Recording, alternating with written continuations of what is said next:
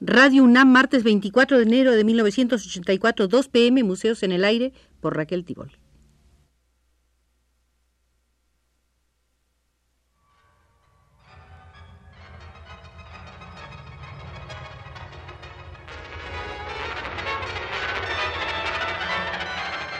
Museos en el Aire.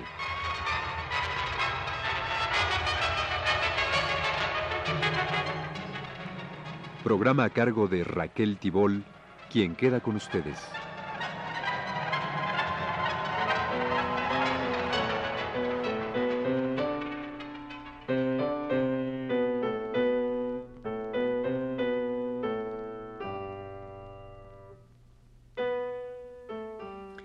Para recordar a la crítica de arte y aguerrida polemista Marta Traba, visitaremos hoy el Museo de Francisco Toledo, donde Marta será nuestra guía. Francisco Toledo nace en 1940 en Juchitán, Oaxaca. No sabe uno cómo es exactamente Juchitán, porque Toledo no habla, pero se supone que el pueblo tendrá alguna semejanza con esa pared mal revocada, esos pobres ventanucos impersonales, esa cornisa desconchada contra los cuales lo fotografió ya adulto el gran fotógrafo mexicano Álvarez Bravo. A pesar de que la pintura de Toledo no parece moverse nunca de esa naturaleza animada que aparentemente es Oaxaca, durante cinco años la alimentó desde París y logró con ella dos admiradores insólitos, André Pierre de Mandiarc y Henry Miller, que es como decir los profetas del más alto, refinado y también voraz erotismo Toledo se ha cuidado muy bien de ir borrando sus huellas, desatendiendo en apariencia cualquier publicidad y representando a la perfección el papel de artesano ladino que sabe sus cosas y que las hace porque está impuesto a hacerlas, que las propone a los demás socarronamente, mm, con no poca malicia, conservando las distancias, tal cual lo ha retratado Jorge Alberto Manrique. De Toledo parten algunos de los signos de vida más tremendos que ha dado la pintura mexicana. A Toledo se le ha ensalzado con ahínco. André Pierre de Mandiarc ha afirmado que no conoce ningún artista moderno que, como Toledo, esté tanto y tan naturalmente penetrado por una concepción sagrada del universo y por un sentido sagrado de la vida. Toledo ha llegado a los topes máximos, comunicando signos de vida. Toledo posee una absorbente y total pasión por describir, con torrencial pasión y concienzuda manera de organizarla en términos de obra, qué puede ser el hombre en medio de la cultura y qué puede ser el hombre en medio de la naturaleza.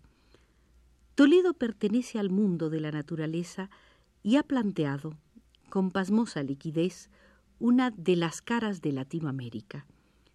Toledo, hombre campesino, se limitó a transcribir las situaciones de la vida natural, empujándolas hacia una transfiguración que terminaba siempre, obligatoriamente, en la sacralización del coito.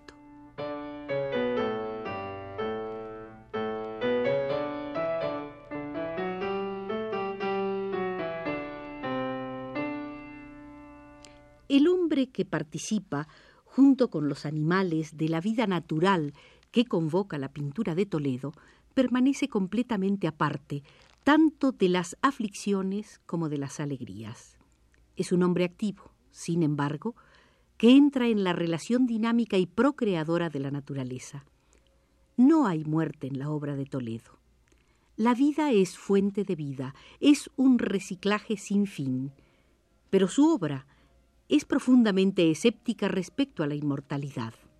Muestra esa incredulidad multiplicando sin fin el acto sexual, lo que convierte su obra en un nacimiento continuo o una inseminación continua entre hombres y animales.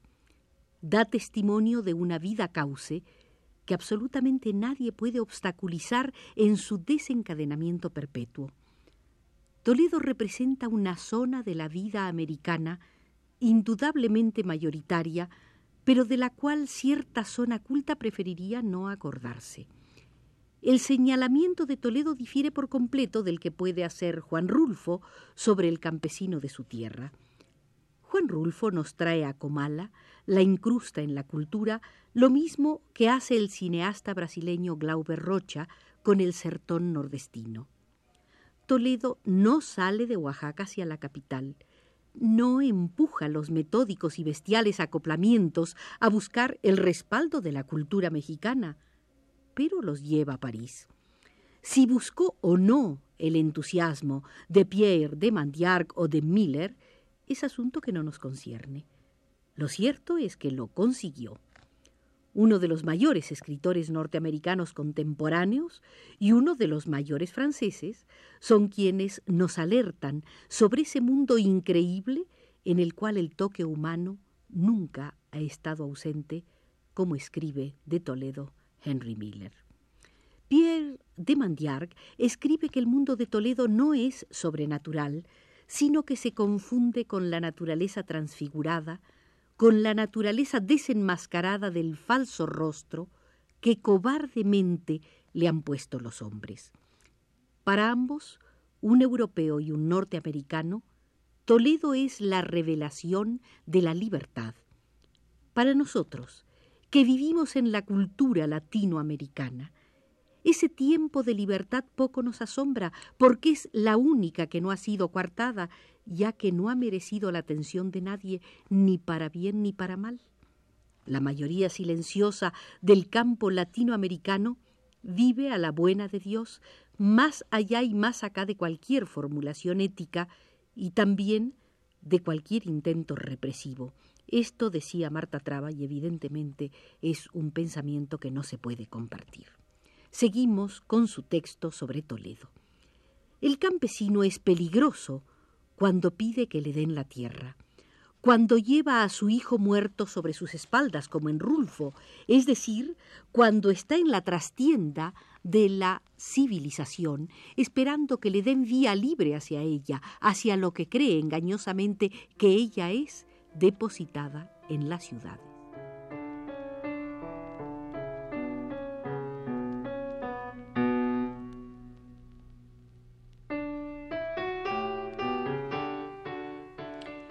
Cuando se aparea las bestias, cuando convive con ellas y se limita a percibir una armonía universal que restablece cada día el equilibrio de la especie, cuando olfatea ese renacer constante y rítmico, nadie repara en él, es completamente inofensivo. Parece lógico que la tarea de descubrir qué inmensa dosis de fuerza subyace en ese planteo primario ontológico de la vida sea competencia de los extranjeros, ya secularmente alejados de tal tipo de existencia y de vivencia, a menos que un estudioso descubra que en la obra de Toledo se reconocen las raíces del mito, y ahora que la antropología moderna nos ha beneficiado con la revaloración de toda sociedad primitiva, tal reconocimiento aparezca como un mérito y no como un lastre. Toledo ha realizado una enorme obra culta disfrazada de popular. Lo popular disfrazado en Toledo, gracias a la innegable habilidad de sus ritmos, colores y proporciones formales, tiene que ver exclusivamente con la veta popular campesina. Lo popular campesino de Toledo es pura acción. El acto no se medita ni se justifica, sino que se hace. El sexo es acción, libre del peso del pecado y la culpa.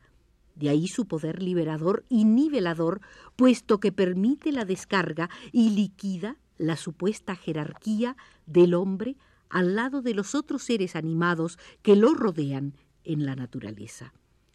Lo popular campesino de Toledo es a la vez contradictorio al folclor, que siempre actúa como un lastre, como un peso muerto y elemento conservador, destinado a salvaguardar la especie de formas anodinas y pacatas, cuyo consumidor es, en última instancia, el pequeño burgués que no admitiría jamás la caída de las máscaras. De modo que la expresión popular campesina en Toledo es un hecho extremadamente personal, que no conviene para nada a la comunidad ni tampoco emana de ella, sino por el contrario, de una personalidad individual.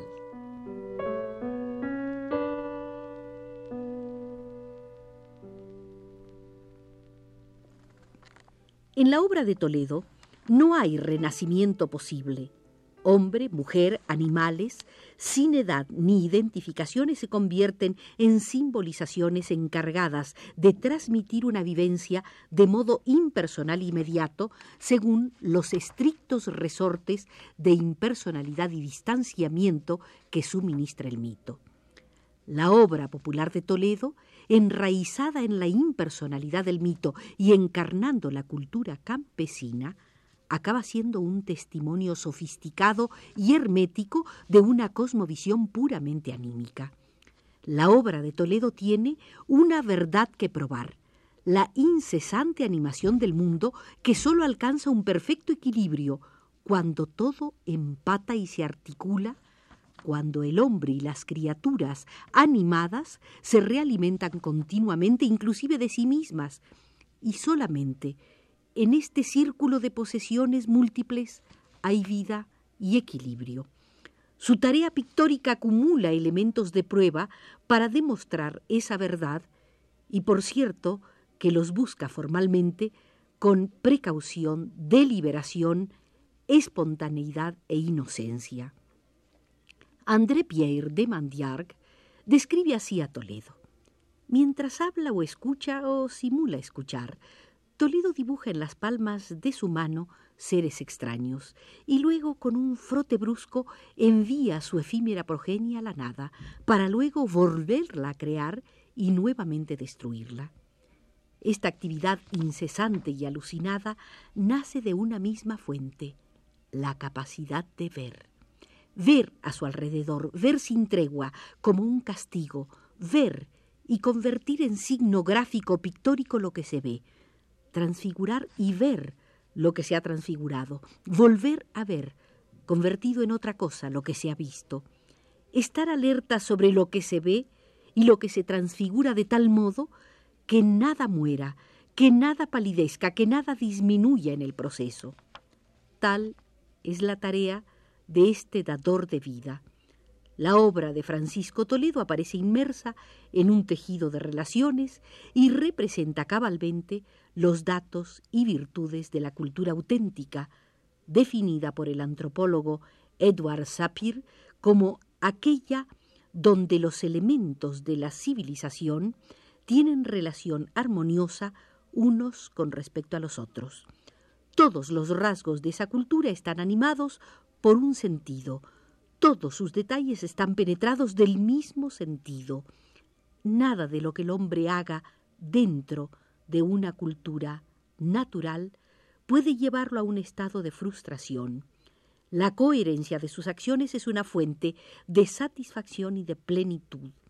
En la cultura auténtica, las actividades principales del individuo deben satisfacer directamente sus necesidades afectivas y creadoras.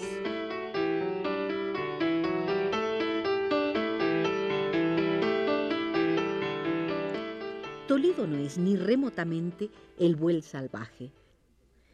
Cinco años en Europa y la aceptación positiva de su obra en París y Nueva York no han acompañado jamás la tarea espontánea de ningún primitivo se advierten sin dificultad en el conjunto de su obra una serie de constantes formales hábilmente trabajadas. Tampoco es un primitivo, ateniéndose a la sistematización del arte de los primitivos como una visión casi infantil, meramente descriptiva y desprovista tanto de la capacidad de significar como de simbolizar, es decir, sostenida sólo sobre el encanto primario y precario del ordenamiento inmediato de un tema según ciertos conceptos jerárquicos. Toledo es, por consiguiente, un pintor culto, pero al contrario del grueso de la pintura culta, de la pintura activa del México contemporáneo, proviene de una cultura auténtica.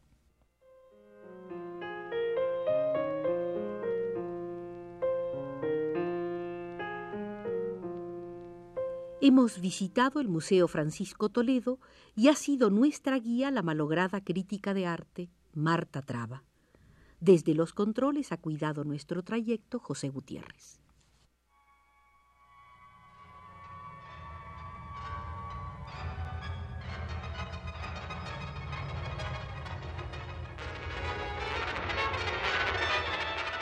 Este fue Museos en el Aire.